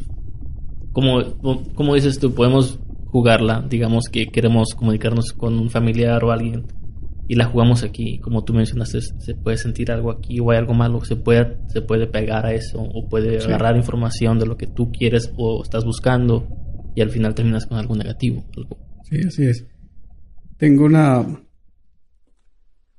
Ah, la anécdota de un amigo eh, que incluso este, lo, asociaron con, una funeraria en León, Guanajuato. Eh, hay una historia que se dice que la en esa funeraria eh, se, se, levantó, se apareció el diablo. Estaban velando un muerto, un difunto, y se levantó, se levantó el difunto y caminó y al caminar por la alfombra se incendió el lugar, porque era el diablo. Lo chistoso es de que se incendia el lugar, lo cierran porque dijeron que se había aparecido el diablo, y en las puertas y ventanas de ese lugar ponen, ah, la, ponen ah, ¿cómo se llama? Las tablas. Ladrillos. Okay. Hicieron, lo cerraron con ladrillos, hicieron una pared y seguía saliendo humo se ve como los ladrillos y como las, las partes siguen con, con humo. Pues al otro lado de la casa de esa al otro lado de esa funeraria vivía un amigo mío y su herma, sus hermanas y su hermano eh, su hermano más que nada tenía le gustaba mucho jugar una ouija era una tabla negra era, era diferente a las que venden aquí, las comerciales que hay aquí. Y siempre pasaban muchas cosas ahí en esa casa. Las paredes salían detrás de los, de los crucifijos, arañaban las paredes. Siempre estaban golpeando, volteaban las cruces, tumbaban, tumbaban los cuadros. Y yo asocio que todo empezó desde que en esa casa se empezó a jugar a la Ouija y sucedió lo de la funeraria. Está en, la internet lo de la, la casa que se apareció, digo, la funeraria se apareció el diablo. No comentan nada de la Ouija, pero esas fueron en esas fechas, lo digo yo porque yo estaba ahí. ¿Tú piensas que fue lo de la Ouija lo que trajo Lo este que trajo esta entidad. El diablo, ¿no? Que viene siendo la funeraria, que ocasionó todo ese evento. Sí. Es la, la, la, la- una de las razones, o creo que la razón principal por la que no quisiera yo jugar la Ouija. Porque hay ciertos nombres que tú no- no, son los que no te quieres topar. Sí. Y son los, y esos ciertos nombres son los que si te los topas, es muy difícil que te deshagas de ellos. No importa si acabas el juego de la Ouija, no importa lo que hagas. Depende qué nombre te toque, pero si te toca un nombre fuerte, por ejemplo, hay diferentes demonios, pero uno que lo relaciona mucho con la Ouija es este se llama Sozo. Z-O, Z-O. Y él vas a encontrar tú varios artículos en la internet sobre gente que, se ha, que ha jugado a la Ouija y se ha topado con este ente. Hay este, por ejemplo, uno de una chava de aquí de Estados Unidos. Una vez que ella jugó la Ouija y, y le dijo que se llamaba así, pues ella siguió jugando. Pero creo que desde entonces esta, este ente se le aparece en sus sueños. Pero ella dice que no son sueños, que son como que viajes astrales. Pero ella, él se le aparece. La viola repetida, repetida, repetidamente. Abusa de ella. La golpea, le hace todo. Y le dice que nunca la va a dejar en paz. Y esta chava tiene sus artículos en la internet, o sea, tiene su propio, como tipo blog, que reporta cuando esta cosa se le, aparece. Y nomás es en- es en sus sueños. Una vez que se levanta ya no, no se lo encuentra, o sea, no le pasa nada ni en el mundo ya aquí físico. Yo me quedé como que, ¿quiero jugar la Ouija? La neta no. no tengo, no tengo el motivo porque, co- como le digo a Ana, le digo, si vamos a, a nosotros a, a un día llegar con la respuesta de que, ok, creemos, no tenemos que usar ese medio. O sea, a lo mejor es cierto de que entre más nos metamos en esto, más lo atraemos. Sí. Pero creo que aún así, creo, creo que agarrando la Ouija ya es, ya es como que directamente echándonos un clavado y meternos a lo más al fondo, a lo más fondo que tiene la alberca, por ejemplo. Igual con el de la copa, ¿no? El juego de la copa. También lo jugué. el de la copa también lo jugó. lápiz, la copa, el, el mantel rojo, el círculo de sal. Y, y si de verdad quieren creer en esto, pues vamos trayendo la Ouija. Sí, o sea, yo, yo estoy seguro que trayendo la Ouija podemos llegar más rápido a esta respuesta, pero el problema es de que a lo mejor es la respuesta que no queremos. Como dice, como dice Juan, no sabemos nadar y no hay que saltar al... a la alberca. No quiero meterme a lo más fondo de la alberca. Tengo paciencia, así que ahí vamos poco a poco. Pero es- eso sí, ah, como dije antes, a, a comparado a como cuando empecé hace dos años, no soy completamente ateo. Y eso lo puedo, lo puedo confirmar.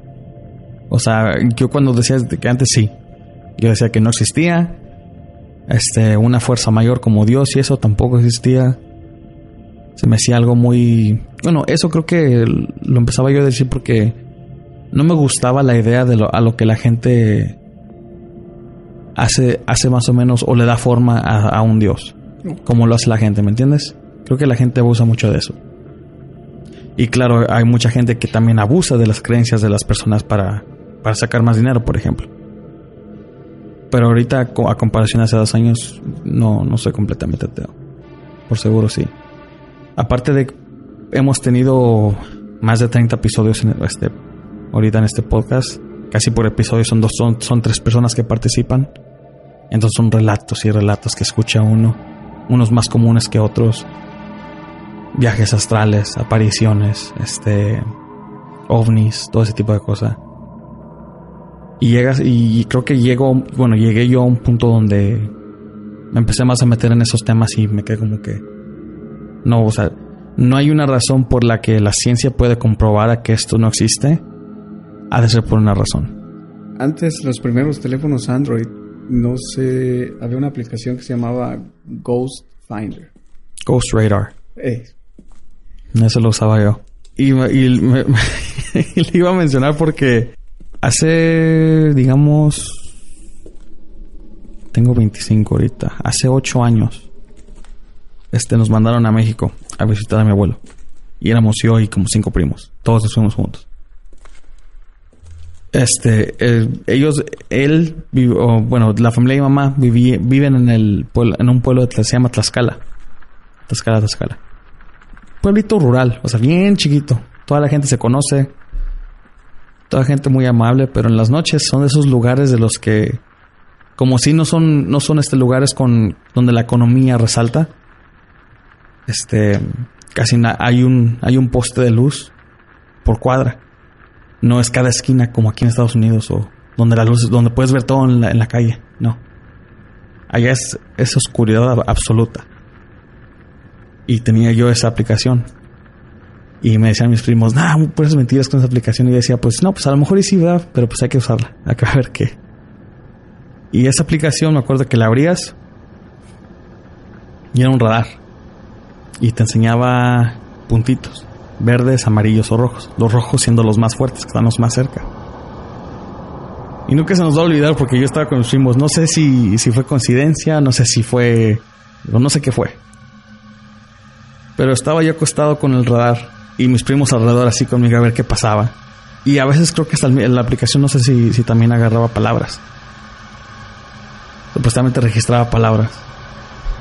Y sonidos. Y sonidos pero esa vez no registró sonidos con más palabras. Y salió puerta. Y salió un puntito rojo. Y donde yo tenía, pues, este, la puerta desde la casa de mis abuelos no es una puerta, es un portón grande, un barandal. Pero es sólido. Eso, o sea, es un metal grande que lo tienes que con las dos manos abrirlo. Esa es su puerta de ellos. Y decía puerta. Salió un puntito rojo a la dirección donde está la puerta. Y alguien empieza a tocar pa, pa, pa, pa. Dos de la mañana. Y todos en la sala dormidos nos tapamos, nos echaban las cobijas y corre a ver quién es, a lo mejor es uno de mis tíos o no, tú corre a ver y tú corre a ver. Y una de mis primas hartó y dijo, yo voy. Fue, dijo, no, no hay nadie. Pero nunca se nos va a olvidar. Esa aplicación nunca se va a olvidar. Y, creo que todavía está en el Android, pero... Yo, yo dejé de usarlo porque el teléfono de repente, para, entrar a esa aplicación tenías que abrirla. No era algo que de repente te llegaba una alerta, porque no había alertas en ese... No, no había alertas. No, me acuerdo, no. Tenías que abrir la aplicación. Y... Habían alertas, pero cuando te llegaba una llamada o un texto nada más, pero de las aplicaciones, no. había. Mm. Además, cuando salió esa aplicación, eh, pues era, eran aplicaciones, yo, ah, yo, digo que primitivas o pioneras, no sé cómo decirlas, pero eh, para nunca te salía algo repetido, nunca te señalaba algo que estuviera exactamente eh, en el mismo lugar, en la misma dirección, siempre algo diferente, diferente. sí me acuerdo. Y, yo pienso que en ese tiempo cuando esa aplicación salió no era no había la tecnología o no había los avances como para programar millones y millones de de, de, puntos o sí sí sí me acuerdo porque ves que cuando bajas una aplicación en el Android abajo bueno en ese tiempo bajabas y salía la gente y ponían ahí sus reviews de, o sus reseñas de lo que opinaban de la aplicación la mayoría decía que, se les hacía muy raro, que, que, a veces los sorprendía la aplicación de lo que sacaba. Y había gente que no creía, pero la mayoría de gente que sí. Y uno, me acuerdo que uno sí puso, prendan esta aplicación cuando pasan por un panteón y se van a dar cuenta que van a salir muchos puntitos. Y yo me quedé que no, ni más. yo lo hice. Sí.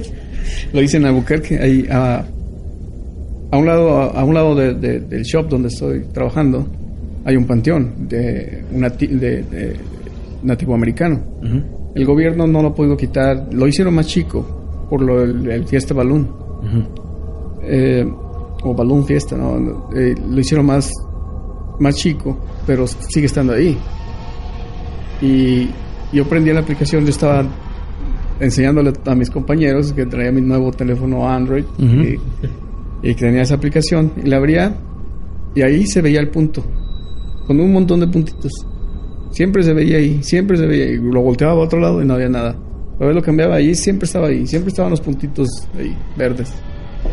Y yo la dejé de usar, la quité, porque en el tiempo donde estaban pasando muchas cosas en mi casa y esa cosa prendía. Esa cosa de repente a medianoche estaba prendida y te decía que estaba ahí el punto rojo, que estaba a un lado de ti, que estaba ahí.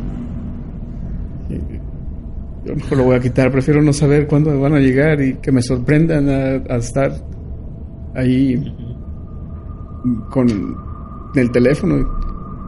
Y mejor la quité, pero no sé si esté todavía. No sé, me cambié a iPhone. Ah, ya no tengo más preguntas, Octavio. Ya estamos, tenemos todo lo que necesitamos. Muchas gracias por venir y participar cuando quieras, gustas. Y si te gustaría también ir con nosotros y vamos a grabar a un lado, nosotros te avisamos. Sí, me gusten.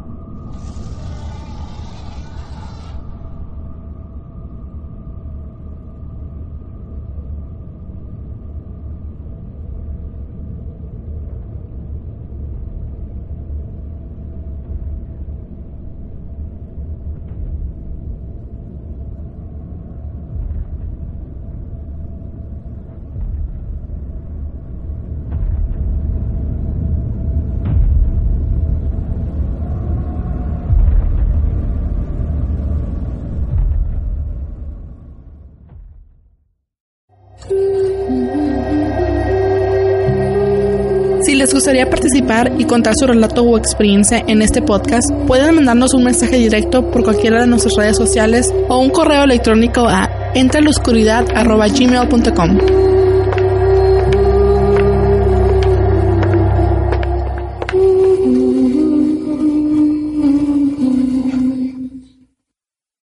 Creo que ya era tiempo que nos que llegara un invitado con relatos tan fuertes así, especialmente porque él desde chiquito le ocurre todo esto. Me gustó mucho su manera de cómo relata todas sus anécdotas. Me gustó las preguntas que le hiciste. Me gustó cómo las contestó.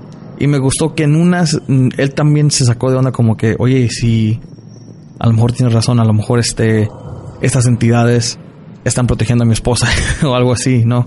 Porque, bueno, si él tiene tantas entidades que lo están siguiendo y la mayoría o, o muchas de ellas son malignas, a lo mejor están preveniendo a que algo le suceda a su esposa.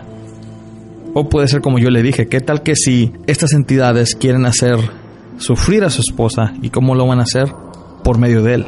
Lo van a, a torturar a él con abuso físico y psicológico porque también se agota él. O sea, es algo que no sé cómo le hace estar cuando los años que se pasa viviendo todo esto en el trabajo, en casa, los días que no duerme. Y también me sorprendió que dijo que, que sentía algo aquí también, pero no con nosotros. Ah, no, sí dijo que no con nosotros, pero sí había algo aquí. No sé tú qué piensas sobre sus, sus anécdotas de Octavio. A mí la verdad también, también me gustó mucho uh, este invitado.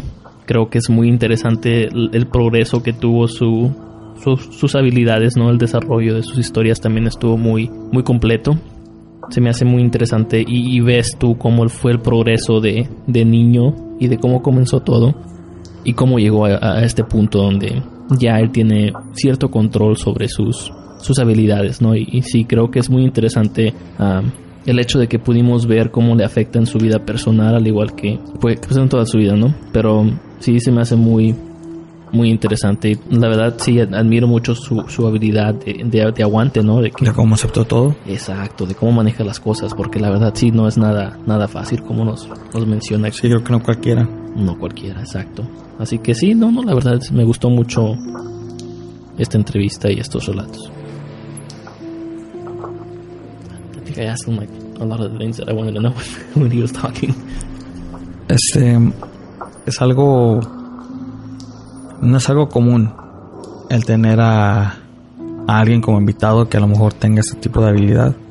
Por la razón de que mucha gente es muy cerrada. Mucha gente que a lo mejor tiene esta habilidad o este tipo de, de don o como la quieran llamar, no son muy abiertas, lo ocultan, no quieren compartirlo porque a lo mejor es algo que es una batalla que ellos, ellos tienen todos los días que no quieren compartir. Y este, la verdad duró todo esto más o menos una hora, 40 minutos y, y él tenía más que contar. Tenía mucho más que contar. O sea, estamos hablando, él está en sus, este, ya llegando más de 45 años y él tiene, o sea, años y años y años de cosas que le han sucedido y que, bueno, que yo sepa, le siguen sucediendo, pero a lo mejor no tan fuerte como antes. Pero cuando empezó a escribir su relato de cuando lo levantaron de su cama, y que él quería hablar y le empezaron a abrir su quijada y, y al lado de su esposa, pero su esposa obvio estaba durmiendo. Y entonces yo cuando lo empezó a contar yo dije, no, pues es una subida de muerto, pero cuando empezó a escribir que no, lo sentaron, le abrieron su boca y le empezaron a abrir más y más y más y él decía que sentía que su, que su barbilla estaba tocando su pecho. Es algo que creo que me da miedo.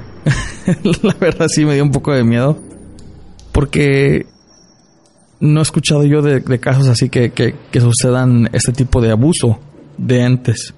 No nada más de uno, sino que de varios. Que abusen de una persona así, física y psicológicamente. No, y, demuestra la, capacidad que tiene Octavio para, para soportar este tipo de, eventos, ¿no? Porque imagínate, si a mí me pasa algo así, que, porque no tengo nada de, experiencias que, han ocurrido de, ese, de ese grado, te saca de onda, ¿no? Te, te afecta mucho, pero el, la condición que tiene, que ha pasado desde niño, el desarrollo de eventos que ha pasado de su vida, le da la capacidad de, de tomar este tipo de, eventos y decir, no, pues esta, es mi vida, ¿no? Pero... Y lo acepta. Y lo acepta. Digo, algo para, para nosotros eso es algo increíble. Pero me imagino, solamente me puedo imaginar el, estrés que pasa su esposa, su familia, al, vivir con este tipo de eventos que, que para ellos son normales y para nosotros son extraordinarios, la verdad. Sí. Es muy, muy, sí, muy extraordinario, estoy de acuerdo. Creo que con, con todas sus anécdotas y sus experiencias de Octavio, nos estamos acercando más a la respuesta de que si algo como esto existe o no. Lo digo por la razón de que como nos lo cuenta. O sea, nosotros teniéndolos en persona o teniéndolo Octavio en persona, luego luego se da cuenta uno que no está mintiendo, ¿me entiendes? Te fijas en sus expresiones de su cara. Hubo momentos donde creo que hasta él estaba muy incómodo de contarlo Creo que hasta como que estaba temblando en unas partes, le daban escalofríos, creo que recordar todos esos momentos. Este, bueno, cuando yo le pregunté que si había algo aquí a lo mejor con nosotros, le dio escalofríos y nos preguntó, pues depende, ¿quieren saber o quieren que les diga? Y nos, nos bueno, acabo diciendo que sí, que sí hay algo aquí, pero que no con nosotros, o sea, no, no, no, no que está así como que pegado con nosotros. Y no veo por qué tengan que mentir. O sea, por una nosotros lo invitamos porque Florentino es amigo de Florentino. Florentino nos había hablado de él. Y pues no es como si le dijimos, ahí te vamos a pagar y vengas a, contarnos tus, experiencias. O sea, no, no hay por qué. ¿Por qué mentir? ¿Me entiendes? No, no, oye, él no le está ganando nada a esto. Al contrario, este sí nos pidió que, que no fuera en vivo, no más que fuera grabado. Porque el Florentino sí lo había. tenía la idea de hacerlo en vivo, pero pues preferimos no a mí también se me hizo muy, muy, como dices tú, pues te das cuenta cuando alguien, alguien te está mintiendo o te está inventando un relato, ¿no? Y, y la verdad me, me, gustó mucho cómo, cómo él se expresa y cómo ves tú el, la emoción o, o, se, se, ¿cómo se diría? Se traslada al, al, al, evento, ¿no? En ciertos casos yo, yo sentí que se le estaba como quebrando la voz y los ojos se le, se llenaban de agua. O sea, es, muy fuerte porque tú ves la sinceridad de, la persona que te está contando el relato. Y también una cosa que me llamó mucho la atención fue el, el hecho que él tiene esta habilidad para, para sentir presencias, ¿no? Porque se me hizo muy interesante la cómo me, nos mencionó él el hecho de que todos tenemos la habilidad de, de ver entes o sentir entes, pero unos lo tienen más desarrollados que otros, obviamente tienen facilidad para hacerlo.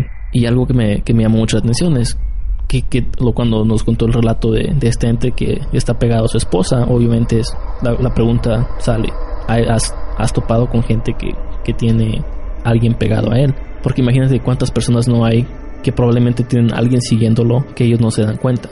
Alguien que quiere protegerlos, alguien que quiere hacerles daño o no sabes qué, ¿no?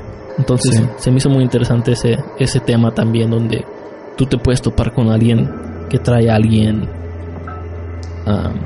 siguiéndolo. Creo que hay una hay una película, ¿no? O no he mencionado, un amigo me mencionó una película donde un esposo mata a su esposa o algo así y, por el resto de su vida él tiene no, su esposa se muere y, y, él por el resto de su vida tiene problemas de espalda y piensa que son problemas de la columna pero se supone que trae una trae... oh no sí es una película creo que japonesa también y creo que sí acabó matando a. Él, él mató a, su novia o su esposa. Sí, me acuerdo. Es un tema interesante. No, no digo, no es extremo, pero el hecho de que tú puedes cargar con, con la persona de alguien, ¿no? O la con el espíritu o la energía de alguien. Exacto. Y él sí, sí mencionó algo de que él ve entidades que son así muy claras y otras más oscuras. Y sí, cuando ves a, y cuando, cuando ves a una entidad que tiene mucho detalle, como que más o menos ya sabes que tiene ropa y todo eso, es porque son más fuertes, porque sí, que bueno, que si que yo sepa, un espíritu sí es, es compuesto de energía. Entonces, por supuesto, ocupan mucha energía para que se pueda que para que puedan hacer una aparición así. Entonces, cuando ves un, espíritu o un, una, una, aparición negra, pero puedes ver que tiene vestidura y eso, eso puede decir que estás tú ya enfrentándote con algo que tiene mucha energía, algo que sí es demasiado fuerte. Pero me gusta que me gustó de que dijo que aparte de esos también ha visto unos muy claros, unos que unos blancos, otros más oscuros. O sea, no sé, es, es un, una habilidad impresionante. Y ese fue el invitado que tuvimos. Y ahora nos pasamos a la sección de los saludos. Por Facebook le queremos mandar saludos a Lilith GP, Felipe Tamayo, Andrés El Regio, Rocío Pérez, Mauricio Aguilar, Cristi González, Adam B. Smith, Antonio Gaitán Arias y Adam B. Smith nos manda por los comentarios saludos, banda, saquen las historias. Un saludo para Tino, saludos a Florentino que no pudo estar con nosotros esta vez. Andrés el Regio, saludos a todos en la mesa, buen trabajo, felicidades. ¿Para cuándo la segunda temporada? ¿Qué pasó, Regio? Ya vamos en la cuarta. Esta es la cuarta temporada. Este, vamos a ver. Por Twitter le queremos mandar saludos a Darío, a Rosa María, a Ana, a José Candia, a Daniel Santín y a Toño81. Y saludos para nuestros seguidores en Instagram, Brandon Sánchez, Pedro Lerma, Siniestro, Axel Merlo, David Castillo, en Shining Full Moon y Laura Rodríguez. Muchas gracias por seguirnos y apreciamos mucho su, su apoyo. Su apoyo. Sí, este, lo apreciamos mucho. Muchas gracias por, este, seguir escuchándonos, fieles escuchas. ya cuatro temporadas. Algo muy emocionante. Solo me, me, da, me emociona más saber lo que nos trae el futuro. Ya estamos empezando esta cuarta temporada con el pie derecho. Y pues para ver qué más viene. ¿Jugaremos la Ouija? No sé. ¿Qué opinan? ¿Qué opinan? ¿La jugamos o no?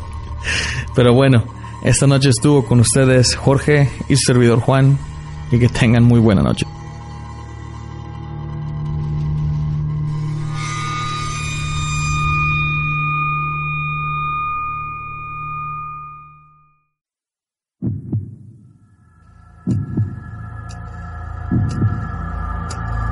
Si les gustaría patrocinarnos, pueden aportar a este proyecto en nuestra página de patreon.com diagonal ELO podcast tenemos diferentes opciones para su conveniencia económica. Cualquier cantidad es bien recibida y agradecida.